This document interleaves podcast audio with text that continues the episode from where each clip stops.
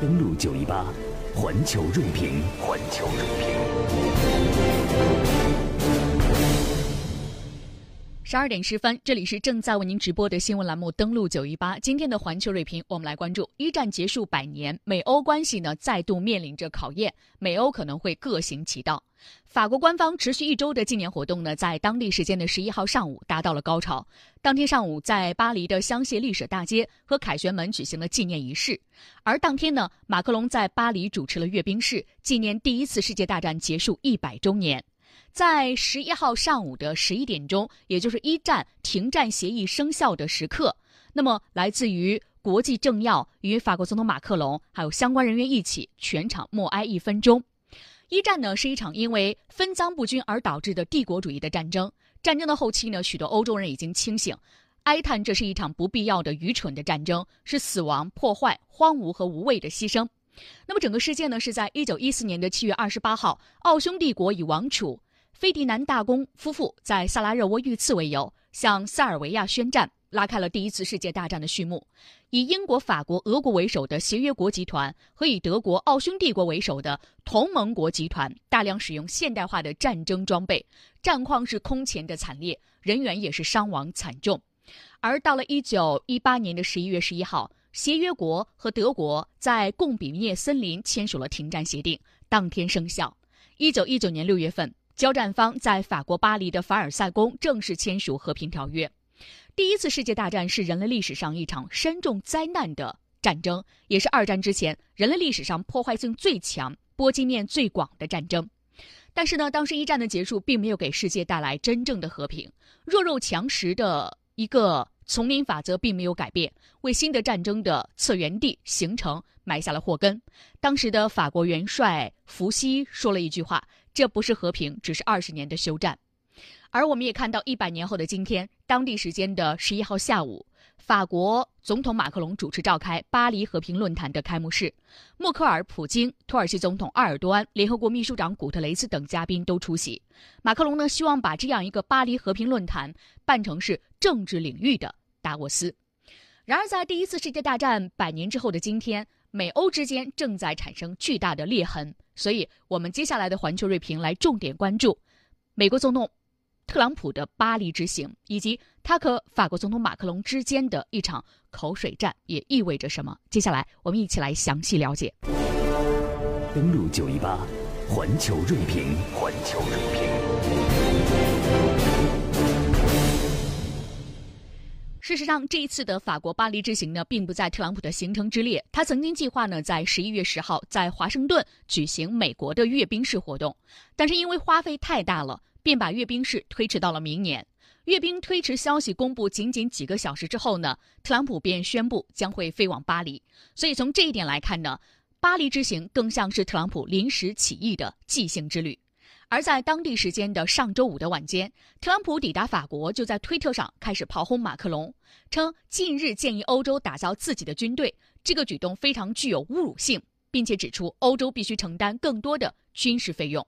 马克龙从去年上台以来，一直在推动建立欧洲联军的计划。他六号在接受广播电台采访时表示，美国如果退出中导条约，欧洲将是最主要的受害者。他也公开呼吁。欧洲国家组建统一的欧洲军队，并将美国也列为欧洲必须加强防御的一个目标。法国总统马克龙：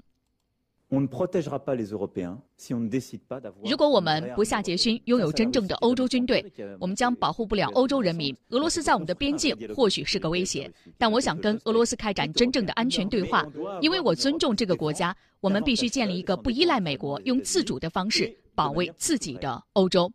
此外呢，他在接受美国媒体采访的时候也明确表示，美欧目前在多个领域存在分歧。而在当地时间的上周六，特朗普呢抵达巴黎爱丽舍宫与马克龙举行会晤，就美欧安全合作等议题交换意见。去年两人第一次见面就进行了一场被媒体形容为史诗般的握手，两人都是四目相对，收紧嘴唇，最后还是特朗普主动的放手，但他的手背上仍然留下了马克龙大拇指的手印。而这一次握手大战没有重现，上演了一场拍大腿的外交。在共同面对记者的时候，马克龙右手轻拍特朗普的膝盖，称他为我的朋友。他和特朗普的态度显得是较为冷淡。现场的记者就特意询问特朗普怎么来看待自己之前的这种侮辱论的这种观点。特朗普呢是这样的一个回答：这个侮辱论就是我们刚刚说过的。特朗普在推特上表示，马克龙建议欧洲打造自己的军队，这个举动非常具有侮辱性。所以记者呢就他的这条推特来问他，而特朗普是这样回答的。我们来听一下。我们从公平开始谈起，我们希望这是公平的。我们想帮助欧洲，但这必须是公平的。目前美国分担了大部分的负担。马克龙总统也说他明白，他明白美国只能做这么多，要对美国公平一点。因为这是在记者会上，马克龙直接用英语予以了回应。来听一下马克龙现场的回应。我同意特朗普总统的意见，我们需要在北约的军费问题上有更加合理的分配机制。所以我相信，我给欧洲防务的建议是跟这一致的。这代表着欧洲要在北约中承担更多的责任。这样一来，欧洲会接过一部分的军费的负担。我认为这很公平，也非常的重要。所以，我们看到呢，有关马克龙所提议欧洲要建立自己的欧洲军队的这种做法，特朗普是表示了不满。另外呢，有关军费的问题上呢，又再次提出了他的观点。对此，我们来听一下分析。时事评论员杜文龙先生认为，美国退出中导条约，欧洲会面临着双核效应，而美国不会允许欧洲军队形成独立的战力。来听一下。呃，美国明月三导弹的试验呢，出于两个方面的考虑。组建欧洲安全部队不光是马克龙今天的提议，很早以前欧洲就有类似的提议。那目前呢，跟中导条约的毁约也有一定的关联。如果在这个时候美国退出中导，那么等于欧洲国家会面临着美国的核威慑和俄罗斯的核打击，双核效应会对整个欧地欧洲地区构成严重的影响。像之前欧洲国家对于欧洲安全部队雷声大雨点小。有意愿，但是参与的国家并不多。如果在这个时间点提出这个问题，有可能会对这支部队的完整组建起到推动作用。但要想真正形成具备独立作战能力，特别是独立于美国之外，可能性并不大。因为独立于美国之外，美国失去对欧洲与北约的控制，这是美国坚决不能答应的一件事。另外，我们看到时事评论员孙兴杰也认为，欧洲寻求建设独立的防务力量是对美国缺乏一种信任。来听一下他的分析。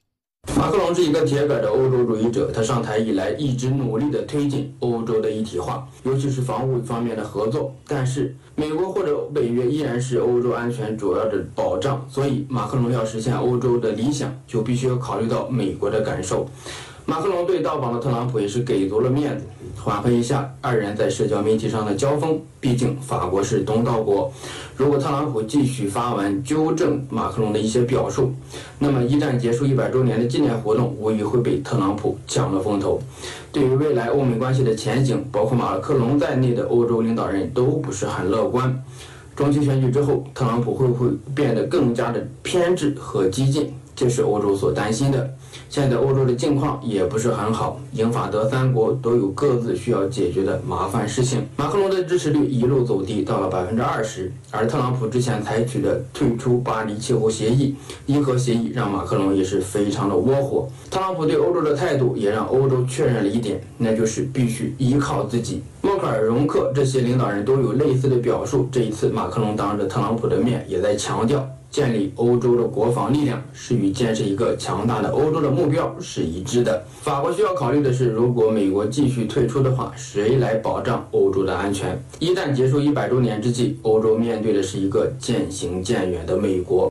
好，特朗普原计划呢，在和马克龙共进晚餐午餐之后呢，搭乘他的直升机飞往巴黎以东大约八十五公里的贝洛森林战场以及公墓，出席当年一战阵亡美军的纪念活动。但是呢，特朗普却临时取消了这个行程，而其他国家的领导人和国际政要都是进行了这样一个行程。白宫给出的理由竟然是因为下小雨会有安全风险，也引发了广泛的批评和关注。有分析就表示呢，奉行美国优先的特朗普政府似乎并不看重过往历史，而是更加现实和用自我的眼光来处理跨大西洋伙伴关系。比如说，主动挑起贸易战争，单方面宣布退出伊核协议之后，这一系列的单方面的做法和保护主义的做法，让他的欧洲盟友们非常的心寒，也迫使欧洲寻求更多的战略自主和军事上独立发展的防务力量，在经济上来摆脱美元霸权，外交上寻找新的伙伴等等，从而在对美的关系当中获得更大的回旋的空间。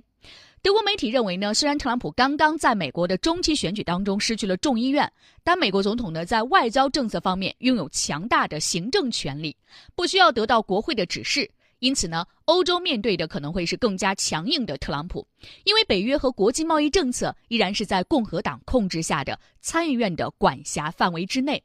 所以路透社表示呢，特朗普可能会在贸易等问题上加强与欧洲的对抗。英国金融时报也认为，对于美国盟友来说，丢掉众议院不是好兆头。理查德·尼克松在水门危机期间做出了一些重大的外交政策举措，但是特朗普不是尼克松，他身边也没有基辛格为他出谋划策。对此，我们来听一下时事评论员松新杰的观点。他认为，特朗普轻视欧洲，那美欧之间的裂痕正在加深。对于特朗普总统来说，这次外交活动其实也算是中期选举之后的一次旅行。今年是一战结束一百周年，法国举行了盛大的纪念活动。美国也是一战重要的参战国，尤其是对一战的结束起到了关键作用。法国是美国的盟国。在一战期间也是如此，但是特朗普这次却带着情绪来到了巴黎。一是法国总统马克龙之前表态说要建立独立的欧洲防务力量，以抵御俄罗斯、美国等大国。特朗普对此非常的不满，认为是羞辱了美国。二是特朗普对于欧洲一直是比较轻视的，唯一让他感到欣慰的是去年在法国观看的盛大的阅兵仪式。西大西洋共同体的主要的纽带，比如说贸易的问题，欧洲理事会主席容克在今年七月。到访华盛顿，达成了妥协，但是至今美欧之间的磋商并没有取得进展。另外，北约是欧美安全的纽带，但是特朗普对北约并不是很感冒，一直强调公平分担防务经费。在今年的北约峰会上，特朗普更像一个讨债的债主，而不是北约的领导。特朗普是马克龙请来的嘉宾，单独会面，并且一起吃晚餐。但是特朗普还是一副拒人千里之外的样子，因为天气的原因，也取消了到美军公墓的行程。看得出来，特朗普到了巴黎也没有能够散心，而是把烦心带到了巴黎。登录九一八，环球锐评，环球锐评，环球锐评，我们应该如何来看待当前的美欧关系呢？特朗普上台以来呢，屡次无视欧洲的利益和关切，直接导致了美欧关系纷争和矛盾的增多。大体来看呢，美国政府有两类做法让欧洲非常的受伤。一个呢是一味的从所谓的美国利益出发，不仅不顾及欧洲，还损害欧洲的利益。比如说，美国退出伊核协议，扬言退出被欧洲视为安全基石之一的中导条约；二是公然胁迫欧洲盟友服务于美国的经济利益。在经济上呢，美国迫使欧洲做出让步，包括加大购买美国的液化天然气，进一步开放汽车市场等等；而在安全上，美国要求德国等欧洲国家提高军费，在北约的框架下承担更大的责任。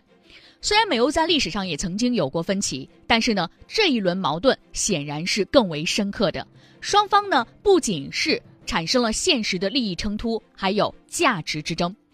欧洲主张基于规则的国际体系和多边主义，国际机构和自由贸易等是国际社会和平稳定的保证，也是欧洲最大的利益所在。美国现政府的一系列做法显然是离背了这样一种价值观，导致跨大西洋伙伴关系的裂痕加深。面对着美欧关系的变局，欧洲谋求更大的战略自主，军事上发展独立的防务力量，经济上摆脱美元霸权，外交上寻找新的伙伴等等，从而在对美关系当中获得更大的回旋的空间。而在跨大西洋伙伴关系当中呢，美国一直是处于主导地位。一些欧洲人士呢，把当前的美欧关系的矛盾归咎于特朗普。希望随着美国领导人的更迭，美欧可以重回亲密。然而呢，早在小布什、奥巴马总统时期，美欧关系就已经出现了一个明显的裂痕了。比如说，法德领导人和小布什在伊拉克战争的问题上公然决裂，奥巴马把战略重点转向亚太等等。美欧分歧呢，是多年来双方地缘政治的差异、经济竞争，还有内部的社会政治变化等多种因素综合合作的结果。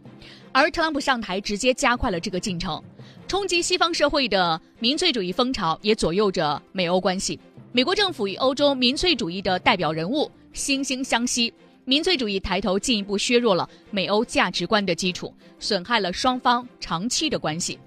但是呢，美欧关系盘根错节，短期内难以脱钩。在安全上，北约仍然是主导。那么，欧洲的独立防务现在是雷声大雨点小。而在经济上呢，美欧相互深度的依赖，互为重要的贸易伙伴和投资伙伴。在战略上，面对所谓的俄罗斯的威胁和新兴国家的崛起，美欧呢总是能够找到一些共同的立场。所以，由于利益分化，美欧近段一段时间内的纷争和矛盾可能会增多，跨大西洋的离心力加大，将会给西方世界以及国际地缘政治格局带来深远的影响。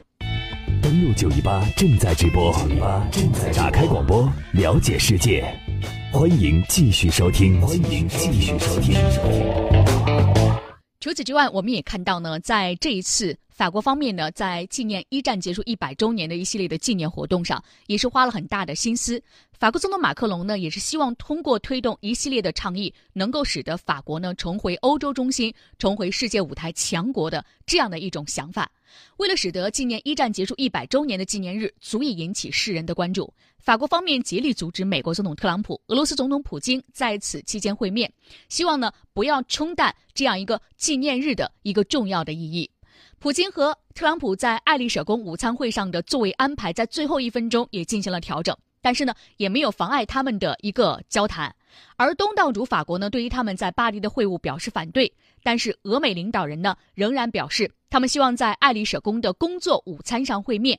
而初步的座位表显示呢，特朗普最初被安排在普京旁边，但在随后进行的工作午餐期间呢，座位安排显然已经发生了变化。那么从照片来看呢？普京当时正在全神贯注地与联合国秘书长古特雷斯交谈，欧盟委员会主席容克呢是坐在了普京的右边，而特朗普坐在了马克龙的旁边，马克龙的右边则是德国总理默克尔。但是呢，在今年第一次世界大战结束一百周年的庆祝典礼上。俄罗斯总统普京、美国总统特朗普在巴黎的凯旋门见面的时候，还是握手致意了。普京表示呢，同美国总统进行了很好的交流。这是我们看到大家都非常关注的美俄两国元首在法国巴黎纪念一战结束一百周年的纪念活动上是否会举行双边会晤的大概的一个结果。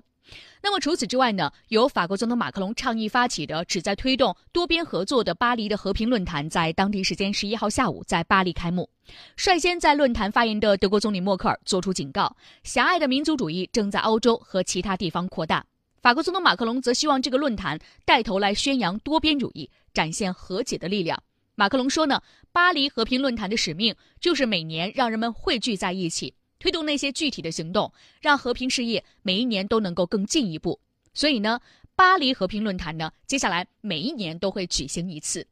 而中国全国人大常委会的副委员长吉炳轩应邀代表中方出席论坛和有关活动。二零一八年诺贝尔和平奖的得主纳迪亚·穆拉德也出席了这次论坛。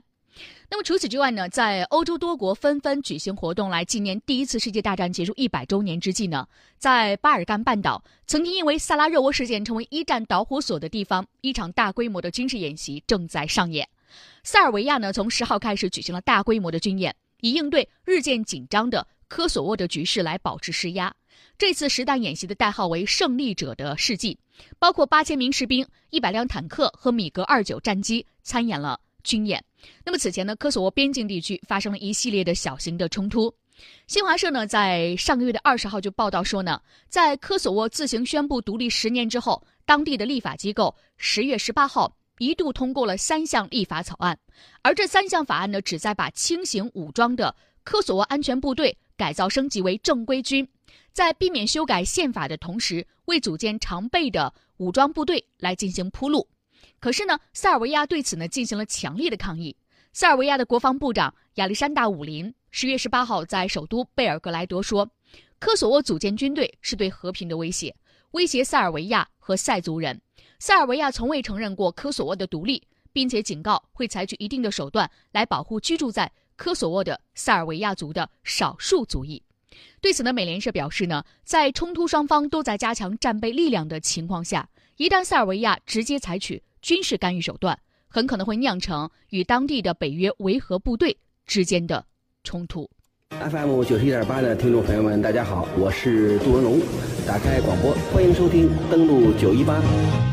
十二点三十分，这里是正在为您直播的新闻栏目，登录九一八。刚刚我们通过了一段时间来了解了一下一战结束一百周年的纪念活动，法国方面所做出的一些努力，以及呢，美国总统特朗普这一次访问法国巴黎所呈现出来的美欧之间的裂痕正在逐渐加深。另外呢，我们也看到这一次呢，有一些事件呢，就是美国总统特朗普、俄罗斯总统普京呢，在这种纪念活动上呢，法国方面的一种。阻止之下，两人确实没有进行很多的一些比较引人注目的一些会谈，但是他们两人的这种会谈依然是重中之重。而法国方面正在努力呢，来推动巴黎和平论坛，以后呢每年都会举行一次，希望成为政治界的一个达沃斯论坛。那么此外呢，在一战结束一百周年后的今天，我们也看到呢，全球很多地方依然是战火四起，丝毫没有接下来会和平的迹象。